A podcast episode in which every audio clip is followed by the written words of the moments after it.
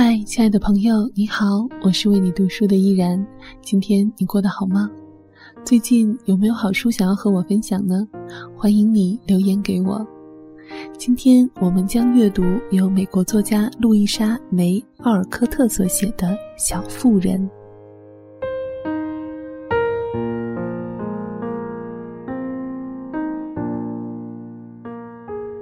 整座华丽的大屋里的夏天气氛相当的浓郁。老李领着乔沿房间逐一观赏，遇到乔感兴趣的地方便停住脚步，仔仔细细的看。这样走走停停，最后他们来到了藏书室门前。乔立刻兴奋的手舞足蹈，就像他平时特别高兴时那样习惯地做出动作。藏书室里头四壁都一层一层摆满了书本。放着图画、雕塑，装满了钱币和古玩。引人注目的小橱柜里，还有《无头骑士》里描绘的那样的椅子、古怪的桌子和青铜器。最令人叫绝的是一个敞开式的大壁炉，那是用精致的花砖砌成的。你家可真富有，乔赞叹道，身子一歪，重重地坐在一张天鹅绒椅子上，神情极为满足地凝望周围。西奥多·劳伦斯，你应该是世界上最幸福的孩子了。他接着说，脸上那副陶醉的神情让人难忘。可是人不能光靠着看书活着呀。老李摇摇头说，坐在对面的一张桌子上。他正要说下去，门铃响了。乔飞快地站起来，慌张地叫道：“哎呀，是你爷爷！哎，如果是他回来了。”是他又如何？你不是说什么也不怕吗？男孩调皮的对他说：“我想我是有点怕他，但我不明白为什么会这样。妈妈说我可以过来，我也觉得我这样的拜访对你的健康没有坏处。”乔努力的让自己镇定，眼睛却一直紧张的望着房门。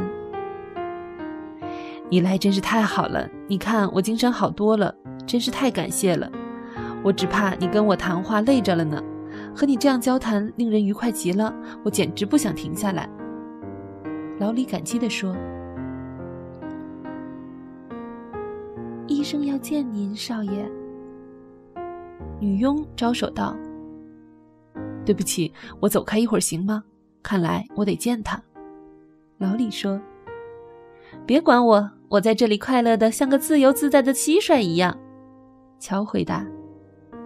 老李走出去，留下乔这个大胆的客人独自在藏书房里自娱自乐。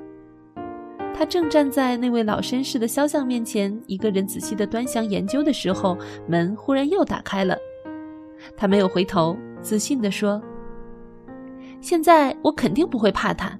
你看，虽然他的嘴唇形状看起来很冷峻，但他有一双善良温和的眼睛，看样子他很有个性，是个有着坚韧不拔毅力的人。”虽然他不及我外公英俊，但我想我喜欢他。承蒙夸奖，女士。一个沙哑的声音从他身后传来，原来进来的是劳伦斯先生。这下可好了，乔窘得恨不得找个地缝钻进去。可怜的乔脸红得不能再红，想到自己方才说的话，心里慌得砰砰乱跳。他一开始很想马上跑掉。但那是懦夫的行为，姐妹们一定会嘲笑他的。于是他决定按兵不动，尽自己的能力摆脱现在的困境。他又望了一眼老人，发现灰白浓眉下的那两只眼睛比画像上看起来更加善良，只是目光中还闪着一丝狡黠。于是心里一下子放松了不少。突然，老人打破可怕的沉默，用更为生硬的声音问道。你说你不怕我，嗯？我不是很怕您，先生。你觉得我不如你外公英俊？不错，先生。我很有个性，对吗？我只是说我这么认为。但尽管如此，你还是很喜欢我。嗯，是的，是这样，先生。看起来乔这个回答使老人很高兴，他高兴地笑一笑，跟他握手，然后用手指托着他的下巴，把他的脸抬起来，仔细地研究了一会儿，接着放下手，点头说道：“虽然你没有继承你外公的相貌，但你继承了他的精神。他是个好人，孩子，而且更加难得的是，他勇敢正直。我一直为自己是他的朋友而自豪。”谢谢您，先生。乔现在觉得相当舒服了，因为老先生刚才讲的这奖励的话说的非常中听，让乔心里喜滋滋的。你对我这孩子做了什么？嗯？老先生接着毫不客气的、直爽的问道：“我只是尽量做一个好邻居而已，先生。”乔接着把来龙去脉仔细的说了出来。你认为他需要振作快乐是吗？是的，先生。他似乎有点孤独，似乎很寂寞。有一些年轻的伙伴可能会对他有好处。我们虽然是女孩子，但如果可以帮上忙的话，我们会很高兴。我们可没有忘记您送给我们的圣诞大礼。乔热切地说：“那不算什么，那是那孩子做的事。”那个可怜的女人过得还好吗？过得挺好的，先生。乔接着便一口气介绍了赫米尔一家的情况，并告诉他母亲已经联络了几家比他们自己更富有的人来关心此事。你外公也是这么乐善好施，这么仁慈。改日我要登门拜访，把这话告诉你母亲。吃饭铃声响了，为了那孩子的缘故，我们很早就吃饭了。小姑娘，下来继续做好邻居吧。如果您乐意的话，先生，我很荣幸。如果我不喜欢，就不会请你。劳伦斯先生说着，行旧式礼节，向他伸出手臂。不知道梅哥对此会有何话说。乔一边下楼一边揣测，这下又有讲故事的素材了。想象到自己在家里对着姐妹讲这个故事的情景，乔的眼睛就高兴得直发光。这时，老李跑到楼梯，看到乔居然和他那令人畏惧的爷爷手挽着手走下楼梯，老李吓得怔住了。“嘿，怎么了？这家伙到底怎么了？傻掉了？”老人问。我不知道您现在就回家了，爷爷。老李开口说：“乔像个胜利者那样得意的跟他使个眼色。”显然如此，看你冲下楼梯的样子就知道。过来吃饭吧，孩子，不过要放斯文一点。劳伦斯先生怜爱的扯扯男孩的头发，又继续向前走。老李在他们身后傻乎乎的发呆，傻乎乎的跟着他们走。他的样子逗得乔差点忍不住大笑。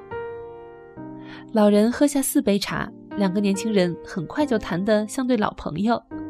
老人看在眼里，并不多言。他孙子的变化逃不过他的眼睛。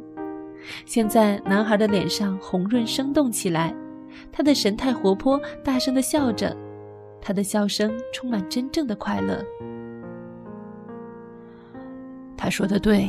老李就是太孤单，我倒要看看这个小姑娘能为他做什么来帮助他。劳伦斯先生一面看他们说话，心里一面想：他很喜欢乔，因为他与众不同，他那古怪率直的方式很合自己的性格，和他脾气相投，而且他似乎非常理解这孩子，简直好像是心有灵犀一点通。假如劳伦斯一家真如乔原来所说的那样是既严肃又冷漠的人的话，乔便不可能和他们相处下去，因为这种人总会使他感到羞怯和尴尬。但他现在却发现他们很随和，十分的平易近人，和他们在一起，自己便也逐渐的轻松下来，谈笑风生，给主人留下了良好的印象。用完晚饭后，当他们站起来的时候，乔就提出告辞，但老李说他还有些东西要给他看，随之把他带到温室。老李让人在温室里专门为他点亮了灯。乔在走道上慢慢的走着，在柔和的灯光下，他仔细欣赏盛开的鲜花，看着它们娇媚鲜艳的样子，以及周围千奇百怪的藤蔓灌木。他尽情呼吸着这湿润而清新、混杂着植物的各种芬芳宜人香味的空气，仿佛置身于美丽的天堂一般。他的新朋友剪下满满一捧美丽芬芳的鲜花，然后绑起来，带着令他愉快的神情说：“请把这束花交给你妈妈，就说我很感激她，谢谢她为我送来的药。”等到他们回到了大厅的时候，他们发现劳伦斯老先生已经站在大客厅的炉火前，但乔的注意力却被一架打开着的大钢琴牢牢地吸引住了。你会弹琴吗？他望着老李，脸上露出敬佩的神情，问道。偶尔我会弹一点儿。老李谦虚地回答。那么你能弹一首吗？我现在想听听，回去告诉我的妹妹贝斯。那你先弹吧。我不会弹，我手太笨，我学不会。但我酷爱音乐。于是老李弹琴，乔把鼻子深深埋在玫瑰和香水月季里，闻着花儿的芬芳，细细听老李的演奏。老李弹得妙极了，而且流畅自然。乔对这位劳伦斯家的男孩更添一层钦佩之意。他想，如果贝斯也能过来听，那就好了。但这个念头他只是想想，却没有说出来。他热情地对老李赞不绝口，盛赞他的琴艺，夸得他挺不好意思的。爷爷赶忙过来打断他们的谈话：“行啦，行啦，小姐，甜言蜜语太多，他会消化不良的。”他的音乐是不错，但我希望其他更重要的事情，他也一样能干好。怎么，你要回去了吗？好的，我非常感谢你今天的来访，并希望你再来，代我问候你的母亲。晚安，乔医生。他慈爱地跟他握手，但神色之间似乎有一丝不快。当他们走出大厅时，乔问老李是否自己说错了话。老李摇摇头，没有，他没有生你的气，原因在我，他不喜欢听我弹琴。为什么？以后我会告诉你。我让约翰送你回家，请原谅我生病了，不能远送。用不着，我不是娇小姐，而且我的家和你的家只有一步之隔。老李，多多保重自己的身体哦，好吗？好的，但你会再来吧？我希望。如果你答应我病好后来看望我们的话，我会来的。晚安，老李。晚安，乔。晚安。乔回到家里之后，向全家的大小淑女们讲述了那下午的情景。听了乔这个下午的奇遇后，一家人都感到有必要全体做一次访问，因为他们都觉得树林那边的大房子对他们来说有一种说不出来的吸引力。马奇太太想跟老人谈谈自己的父亲，因为老人还没有忘记他。梅格渴望到温室里走一走，贝斯为那架大钢琴而神魂颠倒，艾美则很想看看那些精致的图画和雕塑。妈妈，为什么劳伦斯老先生不喜欢老李弹琴？乔问。他一向就喜欢刨根问底的。这点我倒是不是很清楚，但我猜想，这是因为他的儿子老李的父亲娶了一位意大利的女子，她是一个音乐家，这事令这个骄傲的老人很不愉快。其实那个女子温柔贤淑，十分可爱，而且多才多艺，但他就是不喜欢她。自从他们结婚之后，他便没有再见他的儿子。老李还很小的时候，他们便去世了。爷爷把他接回家来，由他抚养。那男孩在意大利出生，身子骨不太壮实。我想老人是害怕失去他，因此格外小心的照顾。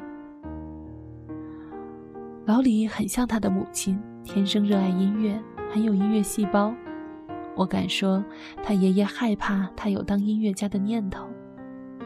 不管怎样，他高超的琴艺使老人想起了自己不喜欢的那个女人，所以他怒目而视，很反感老李弹钢琴，就像乔说的那样。哎呦，多浪漫呀！梅格叫道。多傻，多愚蠢呐！乔说：“如果他想做个音乐家，就让他去做；他不喜欢念大学，就别把他送进去受折磨呀。”我想，正是因为这样，他才有一双漂亮迷人的大眼睛，举止那么的优雅。因为意大利人总是风度翩翩。梅格说。他一向有点多愁善感。他的眼睛和举止，你知道什么呀？你都几乎没跟他说过话。乔大声嚷嚷道：“他可并不多愁善感。以前我在晚会里见过他，你讲的故事也很说明问题。他的言谈很得体。再说了，他说的有关妈妈送给他药的那几句话多有意思。我猜他指的是牛奶冻。”真是个笨姑娘，她指的是你，绝对没错。啊，是吗？乔睁大眼睛，他以前从来没有这样想过。我从来没有见过这样的女孩，人家明明在夸你，你自己却浑然不知。哪有你这样的女孩呀？梅格说，好像他对这种事情无所不知，经验丰富一样。我认为这种事情荒诞无聊的很，你可别犯傻，别扫了我的兴，这样我就多谢了。老李是个好男孩，我喜欢他，我不要听一些什么情意绵绵的废话。我们都要对他好，因为他没有母亲，他也可以过来看我们。您说对吗，妈妈？对，乔，非常欢迎你的朋友。我也希望梅格记住，小孩子就应该尽量天真无邪。我认为自己不算是小孩子了，我马上就要十岁了呢。艾美说：“你说呢，贝斯？”我正在想我们的朝圣之路。贝斯回答说：“他一直在思考，大家说了什么，他一句话也没有听进去。”我们怎样下定决心做好孩子，走出深渊，穿过险关，努力爬上陡坡？也许那边那座装满漂亮东西的屋子，便是我们的美丽天国。我们得先走过狮子群的封锁吧？乔豪情万丈、满怀憧憬地说。